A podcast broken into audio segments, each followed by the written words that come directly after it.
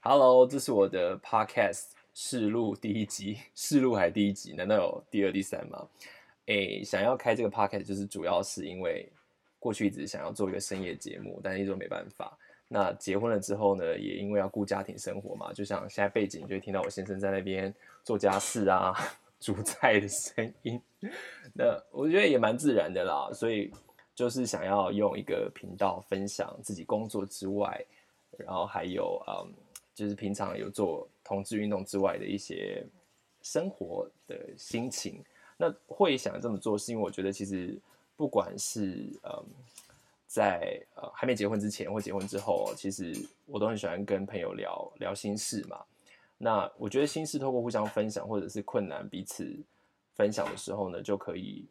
大家就会得到一种力量，然后或者是一种方法互相解决。这也是我希望未来 如果有呃听众的话，或者是我自己这样独白也可以，就是把我自己的呃一些问题厘清。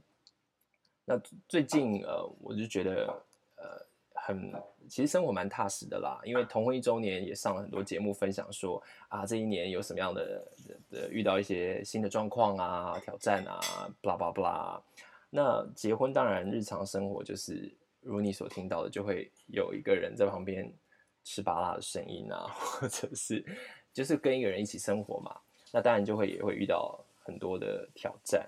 那我我其实可以先来分享一个跟我自己有关系的。我觉得，因为昨天刚好跟朋友聊到这个，所以我觉得我试入第一节来讲这个好了，就是打呼这件事情。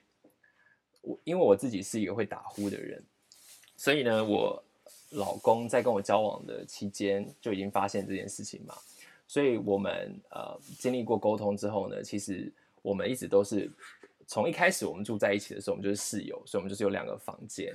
那当然呃呃想要干嘛干嘛的时候，就是可以睡在一起，这没有问题嘛。那如果是想要呃比如说各自的工作，像我们的时间也不一样，我们就是会各自睡彼此的房间，睡在彼此的床上。那我在跟朋友聊天的时候，才发觉说，有些人觉得说这件事情很不可思议，或者他另外一半没有办法接受，说跟他结婚了分房睡，就会觉得分房睡好像就代表了一个什么样的意义。其实这段过程我不是没有经历过，就是呃，我有一阵子就是当我呃，当我老公觉得说，哎。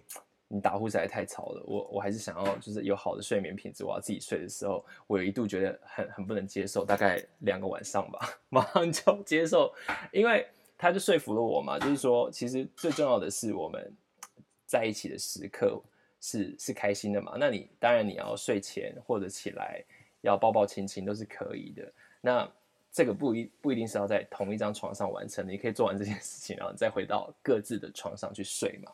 所以我就不晓得说大家会不会遇到这个，但呃，就是说能不能分房睡这件事情。那会分房睡，刚才前面讲到的是因为打呼的关系嘛。那打呼其实我应该学生时期就知道自己会打呼，只是没有觉得自己这么严重。那会开始知道自己打呼呃很严重，是我在啊，我有一次去住一个朋友家，好几年前，然后他我我住在他家的时候呢，然后他就。他就他就睡不着，然后就隔天他就跟我讲说，他说：“哎，周文汉，你知道你你你你应该要去看医生。”我想说啊，我要去看什么医生？他说你打呼有点严重，而且是有点呼吸中止这样。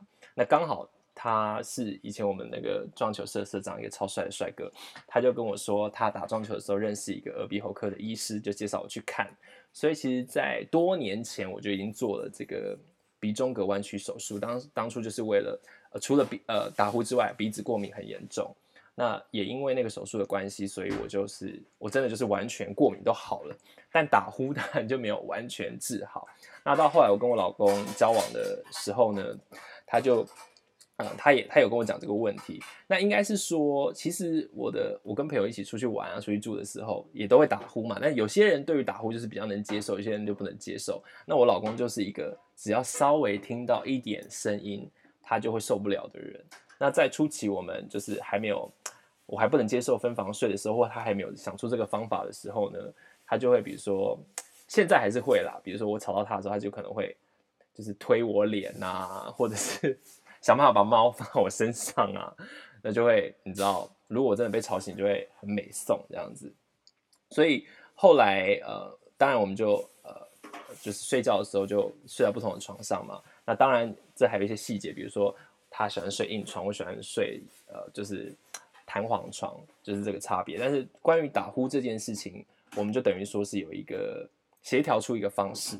那其实为了打呼这件事情，其实维系婚姻关系就是这样子嘛。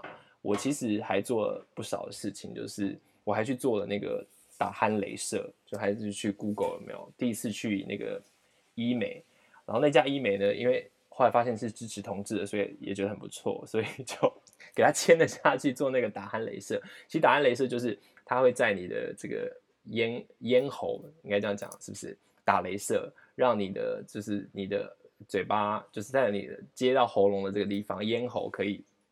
空间比较大，那的意思是说，这样子就不会因为你躺下来，然后因为缩小空间，就开始等于说是好像呃那个空间就变成说是一个呼声的来源。那当然，因为有可能那个打呼也是来自你的鼻子嘛，所以我鼻子也做了一个镭射，简单来讲就让它变得比较通啦。那呃这个疗程还没做完，那我为了要知道说自己疗程怎么样，我觉得有一个 app 超级好用，大家一定要去下载，叫做 Snore Lab。Snore Lab 就是会很科学式的把你每天的那个打呼记录下来，就是他晚上会整夜录音哦。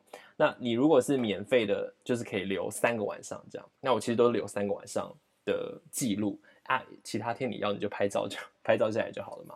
那他就很明显告诉你说你打呼的声量跟那个频率整晚上。所以我就开始用这个 App 去检视说，哎，我自己打呼的状况怎么样？去做了止鼾镭射。然后呢，我先生也去，就他有去那种日本药妆店买到，然后日本人很会发明很多这种小东西，它就是可以贴在嘴巴上，让你靠鼻子呼吸，不要靠嘴巴呼吸。那因为用嘴巴呼吸可能也是一个打呼的来源嘛。那我真的很有一阵子很认真的贴，然后贴到我那个嘴巴，就是你知道人中这边还破皮，因为那个粘的很紧。所以我在跟朋友讨论这件事的时候，就我就觉得。回想起来，我觉得其实我我应该觉得对自己感到很骄傲，因为我觉得我很 认真在面对这个问题。因为有朋友跟我分享说，她老公就是不愿意正视打呼这件事情，或者就认为他自己不会打呼。那或者有人就像我刚才讲的，他就拒绝分房睡嘛，他就觉得分房睡就是怎样怎样，感情就是怎样怎样。那其实回到打呼这件事看婚姻呢，就是很多。你两个人在一起的事情呢，是需要不断的沟通跟协调的。那一个小问题就可能导致一对夫妻或夫妇或妻妻想要离婚嘛？我觉得打呼也很可能会，就你就是受不了嘛。那就是偷偷透露一下，凯莉就说她某个男友，他就受不了他打呼跟他分手。那其实很多我以前也会遇到会打呼的人。那其实我觉得打呼。其实只是其次啦，会不会分手还是看这个人的人品怎么样。那回到婚姻来讲，你已经结婚了嘛？那你结婚前可能就会发现发发现有打呼这个问题，但打呼在婚后它为什么这么严重？就是可能因为你们吵架或什么关系，然后你睡眠又不好，整个加总起来的话呢，打呼这件事就变得非常严重。所以，所以呃。你在你面对到一个问题的时候，你有没有尽力去处理或两个人沟通？我觉得或妥协，我觉得是一个你可以看到这段婚姻能不能好好经营的一个过程。那我我跟我的老公是一直在不同的事情上，就打呼这件事情上呢，也是一直在思考说有什么样的新的做法。那总之现在就是还是会打呼啦，但是我觉得止鼾镭射说说实在，我觉得多少有帮助。那我啊，我们也分开睡嘛，就尽量不会吵到他。那如果假日的话，或者是嗯没有那隔天不用上班的话，在很开心的一起睡觉啊，或者是想要干嘛干嘛的时候在一起睡觉啊 这类的，那嗯，这是一个一个一个例子啦。就是你在婚姻里面，你就会觉得说，哎，对我们来讲这么轻松自如的事情，也不是讲轻松自如，就是我们沟通之后找到的一种生活模式，可能对很多伴侣来讲，他可能是无法想象的。我是最近才发现这件事情，所以。结婚里面有很多大大小小的事情都是这样，我不知道为什么我试录的第一集就想到分享打呼这件事情，我如何正视我的我老公如何协助我正视打呼问题？哎，很好哎，这一集的名称就叫这个了。那嗯，还有很多婚姻的问题，像打呼一样，它可能就是你想要怎么做，它就是没办法解决，还是会出现。那但是你总得要坐下来沟通，才有一个解决的方法。好啦，越来越后面好像讲的越来越是废话。今天试录第一集，我觉得就讲到现在这样差不多。因为反正我老公现在还在煮菜，然后等下也可以去，你懂的，运动一下。那就希望这个 podcast 可以持续每天可以上传一些我在 婚姻里面的新发现。谢谢大家喽，就这样，拜拜。